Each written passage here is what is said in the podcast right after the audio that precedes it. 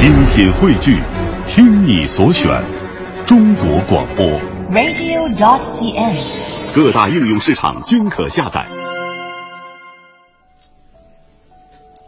这是电话采访少马爷，他谈了他眼中的父亲，谈了生活中的马三立是什么样子的。我不知道刚刚听完这一段，桂天老师你在想什么？有没有回忆？有一些什么样的回忆吗？嗯，志明老师说的呢，在家中的马三立老师是什么样子？嗯其实，在家中也好，在生活中也好，在业务上也好，我有一点给我印象最深，嗯，他是一个极其认真的人。认真。所以刚才，呃，志明老师说他把特别当事儿，这是天津话，嗯这是特别当这这可当回事儿啊，就怕你马虎。可以说，马三立老师所有段子，每个段子他都当回事儿，所以每个段子它都与众不同。嗯，相声呢，应该大部分是第三人称的，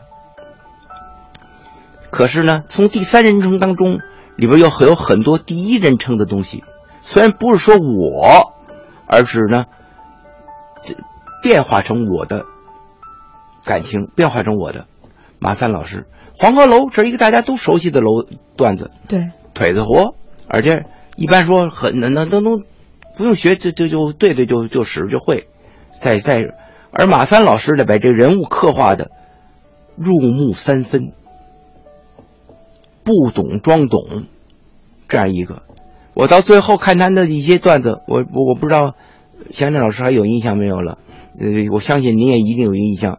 像买猴啊这样的段子来说，不用说了。嗯像马大哈这人物，他所以这样，就因为他就把他变成了自己就是马大哈。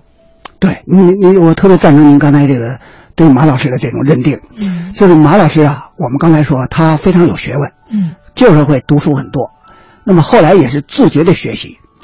另外，他呢结识了一个大作家，就是何池。哦，何池的很多代表性作品是马三立先生立在舞台上，龙也是何池，儒也是何池。哦，荣，比如说买猴，买猴经过马三立演绎之后，一下响名全国。不管是什么人，都要说猴牌肥皂、买猴 等等啊，马大哈创造了这个形象。嗯在此同时呢，还有今晚十点钟开始，等等一系列的作品，就是何池的作品，只有经过马三立先生演绎，才能活灵活现，就是形象感特别强。用我们艺术要创造形象这个概念来说，就是马三立先生的相声是最有人物形象的相声。说的太好了。他把二度创作啊看得很高。嗯，把二度创作看得很高。嗯，好，听众朋友，这里是正在直播的中国大舞台。一代相声宗师、德艺双馨的人民艺术家马三立，用独具特色的马式相声笑对人生。平凡中蕴含着隽永，浅白处透露出深意。三月二十二号十九点三十分，中央人民广播电台中国大舞台特别呈现纪念马三立诞辰百年，越想越哏儿中国相声群英会之怀念篇，敬请收听。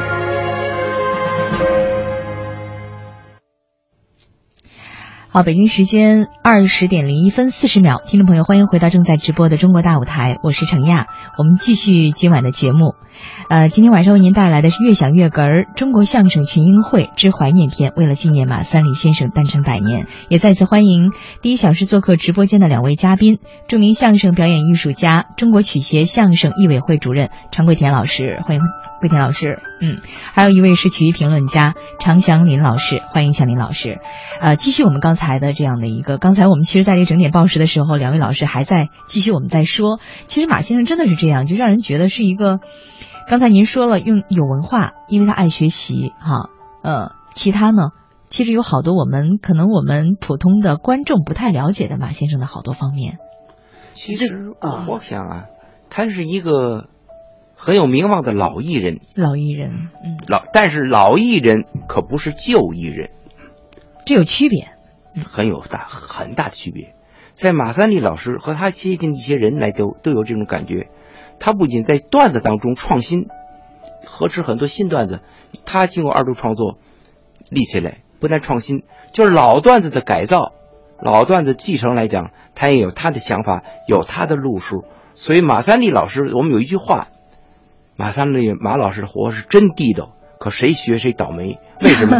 不是学他那活，而只表面学，总是倒霉的，学不像，而且把自己都特点都没了，他就能使得出来呢，很有特长，很有特点，而且很鲜明、很灵活的一种使法。嗯，这是与众不同的，这原因是什么呢？是跟各个方面都是有关系的。因为他太观察生活了。哦他们老演员这一代老演员，把生活观察的，那真是入木三分，嗯彻底说白哎，这是对，是吧力透纸壁，应该什么词儿都不过分。他对中国的这个社会、对市民阶层各种思想的这种揣摩研究到了极致，嗯。所以他才有一系列脍炙人心的，而且在群众当中影响深远的。我给大家一提起来爆个料，嗯哎，爆料。活跃一下咱们气氛，啊。不是，这也是这演出当中没有的啊。嗯。马三立老师退休之后，曾经当过一阵儿，叫做什么呢？现在就是治安治不是咱街道治安委员会，现在叫什么？现在有个词儿，协管员。哎，对，真的是吗？对对对对对对对。哎，不是他一个老艺人哦，还有别的女的演员老艺人，这像体验生活吗？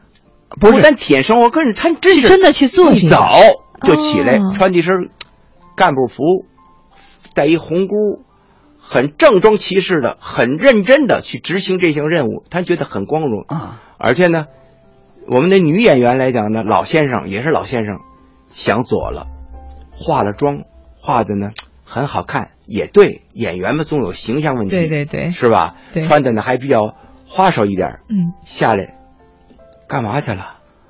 九儿，您干嘛去了？马三立老师头一句问题：“这都几点才下来？我化妆呢，我这不是这样呢？您干嘛去呀？咱不是协理员，就住住住保证治安呢，得逮流氓啊，对不对？防流氓啊，得得得，防流氓。我看您这模样招流氓。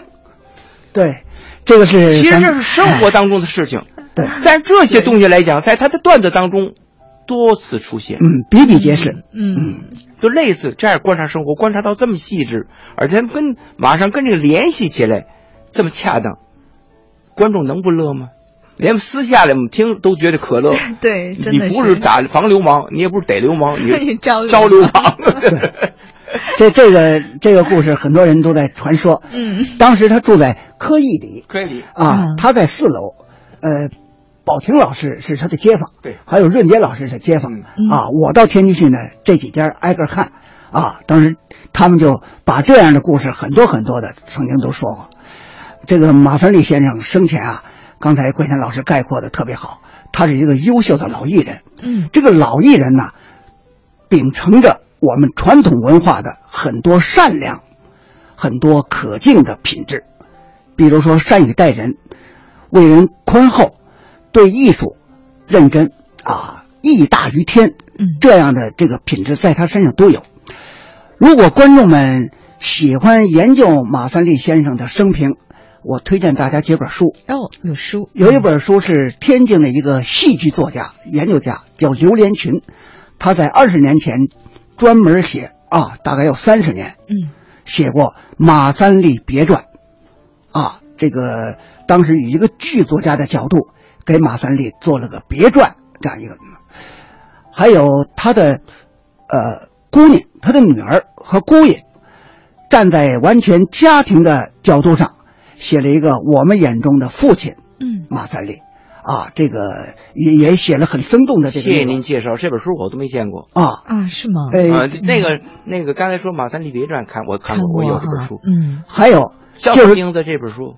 我们眼中的父亲，我们眼中的父亲马哎三立，嗯，这个天津会有。嗯，还有一个呢，就是在世的很多艺术家，难得有写戏剧、写电视剧，而马三立先生在活蹦乱跳的时候，就已经有了电视剧《马三立》啊啊。这个马三立的那个主演是青年相声演员，叫汪洋，哎，就是在就是一般艺术家都是过世很多年呐，什么一百年呐、二百年呐，他会有一些想起作品出来哈哎马先生嗯在世的时候，这电视剧就已经播出。嗯所以这个马三立先生，你你想想，他在作家、在戏剧家、在亲友当中那里占有的位置，确实是不同一般。嗯啊嗯，其实我看有人说说有这么一句话，说相声作品往往是和演出者的内心相契合的。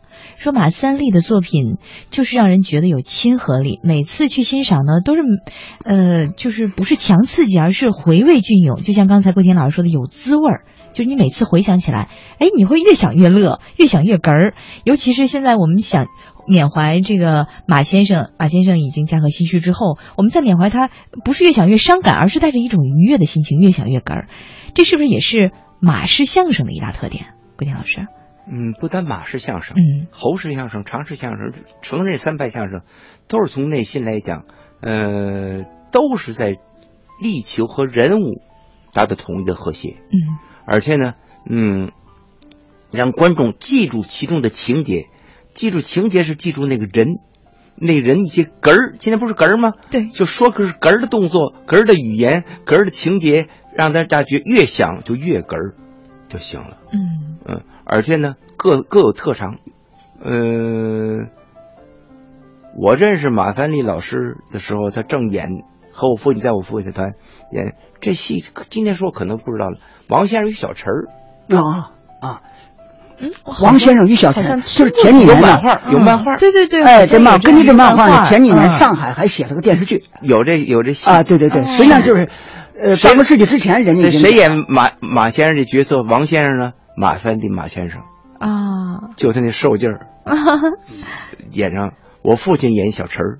哦，这儿就马这兄弟剧团这样，那时候他开始演这些，开始塑造各种各式各样的不同的人物。嗯嗯，这是您那您第一次见马先生，您还记得是哪年？我刚才说就是这次见叫他活爷爷，就是叫活爷爷那一次。对张后台。如果说第一次见呢，嗯，就是桂田老师刚满月的时候，那我我那个时候有点他不记得，他们当时他满月，他见还不还不能说是认识啊。对，马三立先生给了他这个画了一张画，这个是广为传说的。这个您都知道啊？啊，这画的画一张画呢，因为他的父亲大家尊称艺术家叫小蘑菇，小蘑菇小蘑菇生了个孩子，小小蘑菇，哎，应该是小小蘑菇。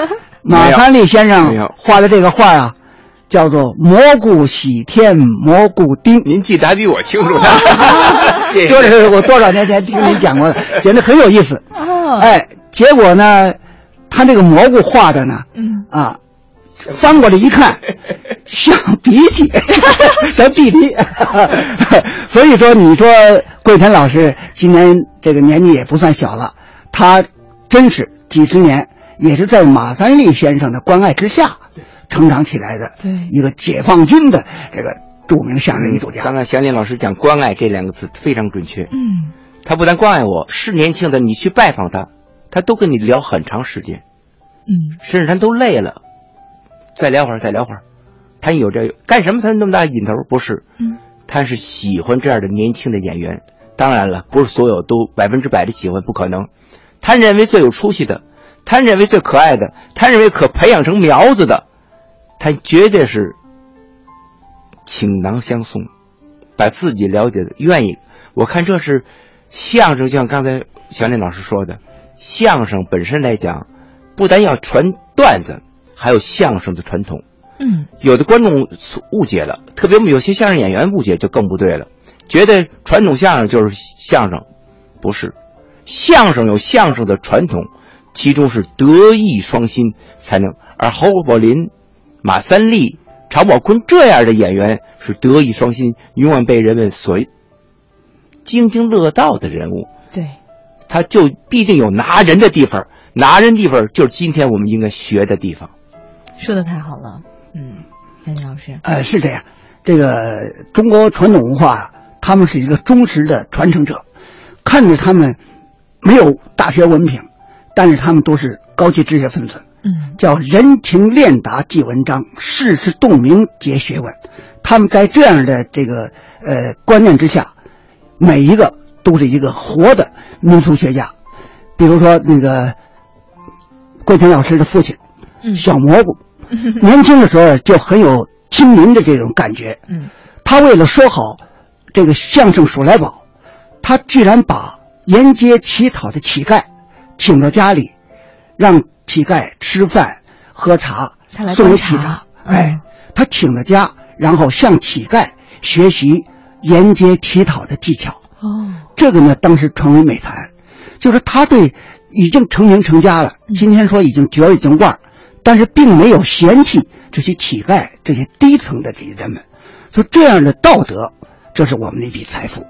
就是侯先生也是这样，侯先生他那个所谓文革之后，补发了一批工资，他接济了很多生活条件比较差的一些艺人，悄悄的给他们寄过去。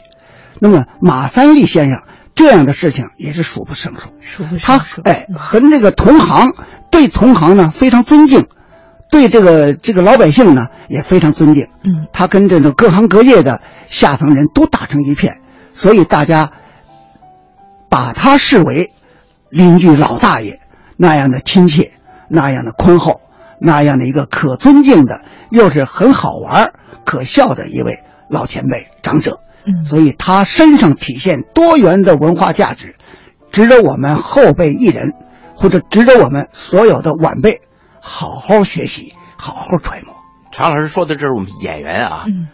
在座的观众可不是，您就听相声，他就想听可乐的相声，我们就合理的相声，对。对，这是应该我们努力去做到的。嗯。就以马三立老师为榜样，去把自变成自己的事情，变成自己内心的东西，来给大家。我这样送欢笑，可能更能笑一点。是的，是的，嗯，其实我刚才在听两位老师说的时候，我在想一个问题。你看马先生他的作品这么多，而且真的是步步都是经典，然后演出也是那么多。我不知道给两位老师印象最深的会是哪一场？桂田老师，您会觉得哪一场？你说马三立老师的演出啊，对，其实呢有很多观众误解了，嗯你们相声演员太可乐了，而且这么逗人，你们生活一定非常欢笑。其实不然，说句老实话，没有我们的痛苦，就没有大家的欢笑。嗯，我们为了制造欢笑，得细费尽脑汁儿，整个儿是几天几宿不睡觉去在那儿研究想这问题，而这些老前辈给我们做出了榜样，真是这样。嗯而且有时候，嗯，老前辈好像有个共同特点，他不一下把你点破，说话比较委婉是吗？哎，我含蓄。很婉转。嗯而第一次我和马三立老师一块演出是在什么时候？是六三年的事情嗯。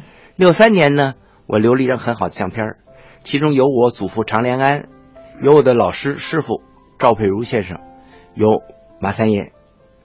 嗯呃，年轻的里头有谁呢？有我，有赵连甲。嗯是干什么呢？还有其他位不少演员留了一张合影，这是在哪儿照的呢？北大港，六三年抗洪洪水泛滥，嗯。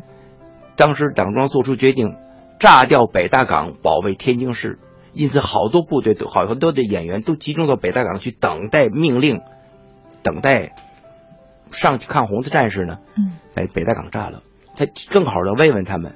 我们海军正好有一支部队在那儿，有旅部长在带着。我和我爷爷没有一起演出过，除了六一年，嗯，写段呃三个人相声，纪念我父亲十周年时候演过一次以外，但是呢，我又没有单独和我爷爷两个人说个对口相声，没有。嗯这个这次抗洪给我创造一个机会，人家非让我和我爷爷一起呢说一段相声，嗯那我情不可却说一段吧。那时候我刚刚出世，那会儿多大？呃，我五八，我是四二年的，六三年嘛，哦，二十一岁。哎，二十一岁，应该说很青涩的一个 小青年儿。哎，侯爷说这个我们相声演员基基础课嗯《灯谜》，我就使了一段。嗯一个馒头掰两半儿，里边露出黑豆馅儿，这很简单。我爷爷应该说呢，啊，馅儿馒头不是，那是豆沙包，这不一样吗？嗯这就对了。对可我爷爷没这么说，他把我那豆沙包给说了，黑豆，我说不对，你这是豆沙包，我当时就傻了，我后头怎么办呢？我怎么翻呢？我找不过来了，逃了等于逃了，把这把这按照我们相声说法来讲，嗯。砍牛头了。嗯。但是我爷诚心砍牛头不能，他那么有经验演员不可能。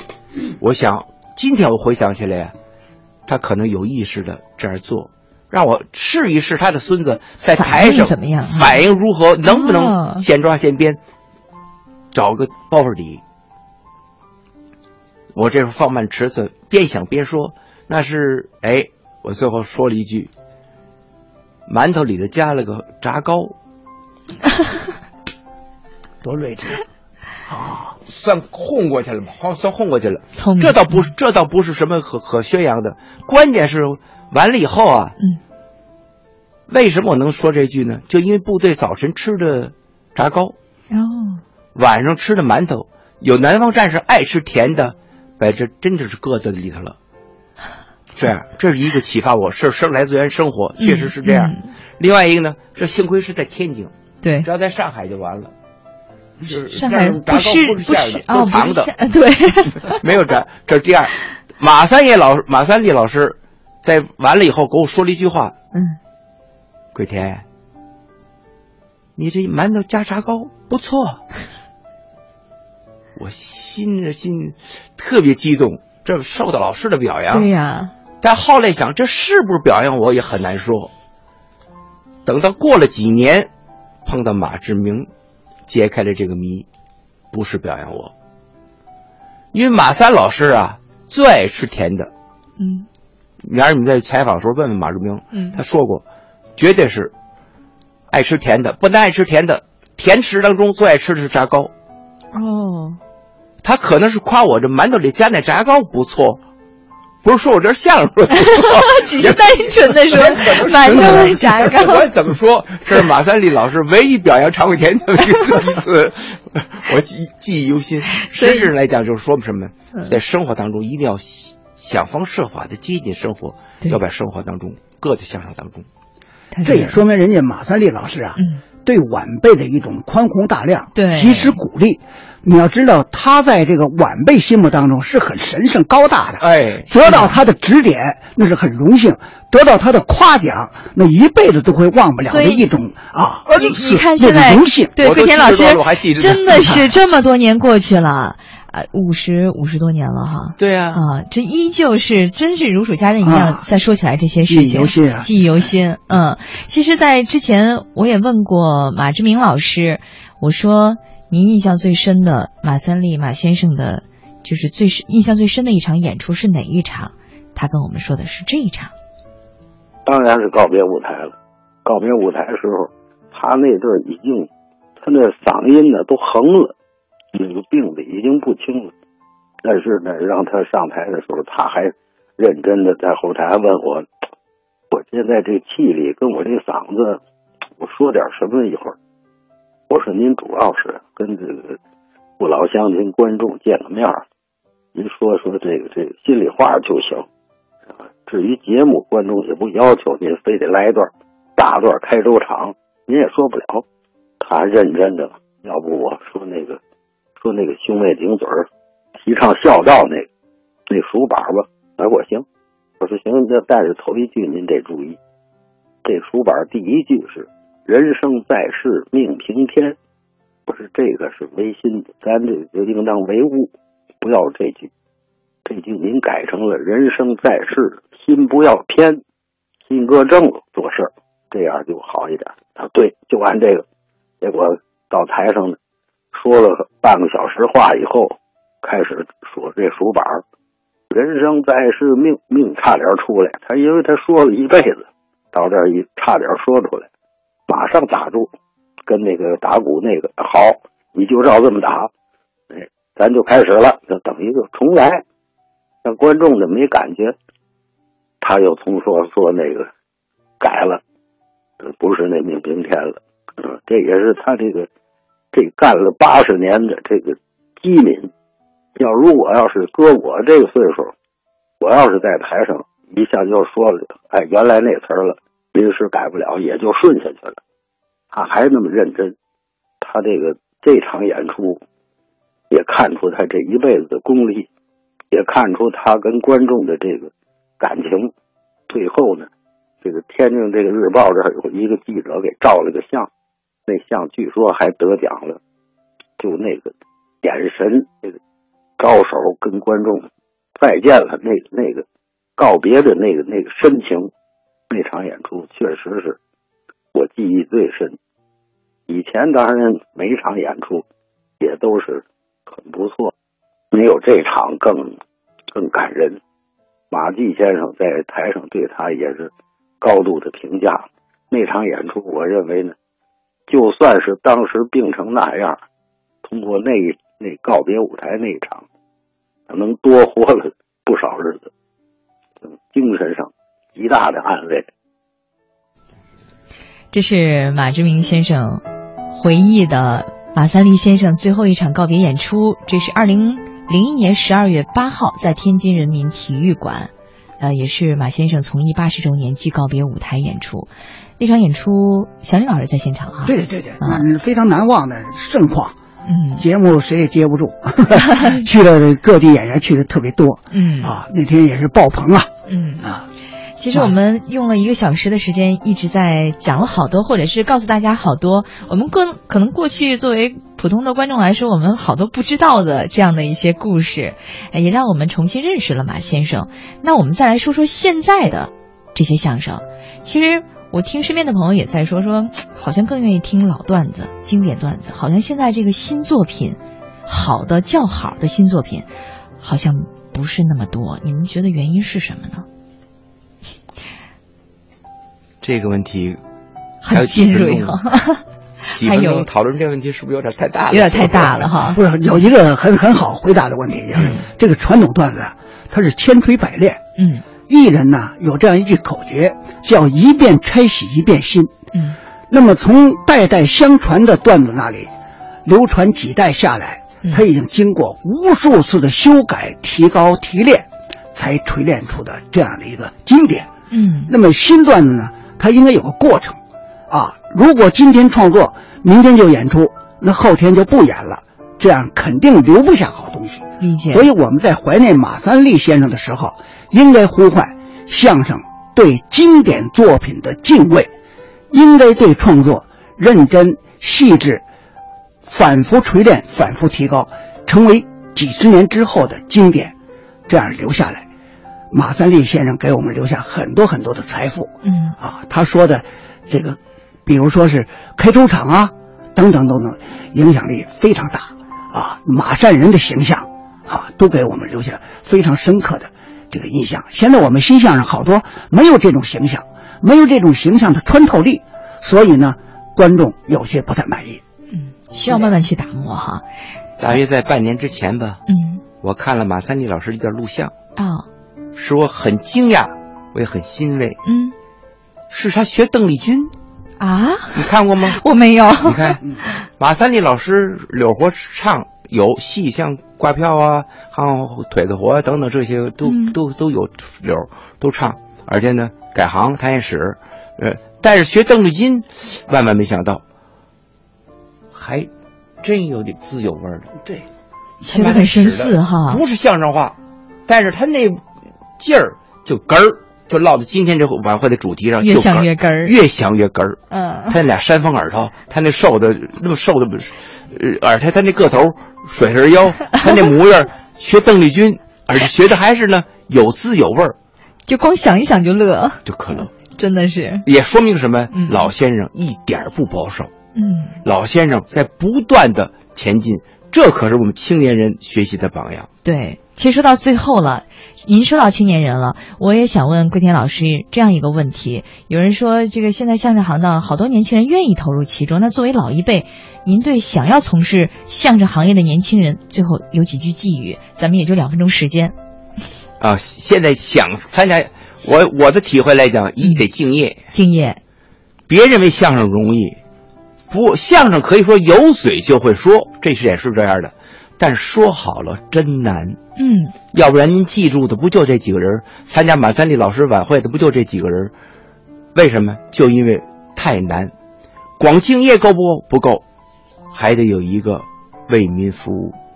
嗯必须做到这一点，时时刻刻不能离开我们衣食父母，我们的在座的听众、观众，我们的这些衣食父母们，这点非常要。所以把这两点做到了，你才能做个相声演员。如果没有这两点做不到的话，你永远也达不到那个高度，也入不了这个行当哈。啊，小新老师，这个相声艺术呢，跟曲艺其他形式呢，在人看来是很简单。但是我们想想啊，宋代有个大诗人说：“看似寻常最奇绝，诚如容易却艰辛。”典型的概括了我们曲艺艺术的特点。嗯，这个曲艺看着简单，但是要完成它的主题表达，完成字儿、劲儿、味儿的表达，能够在台上呼起很多人的记忆，让很多人得到共鸣，这是一个。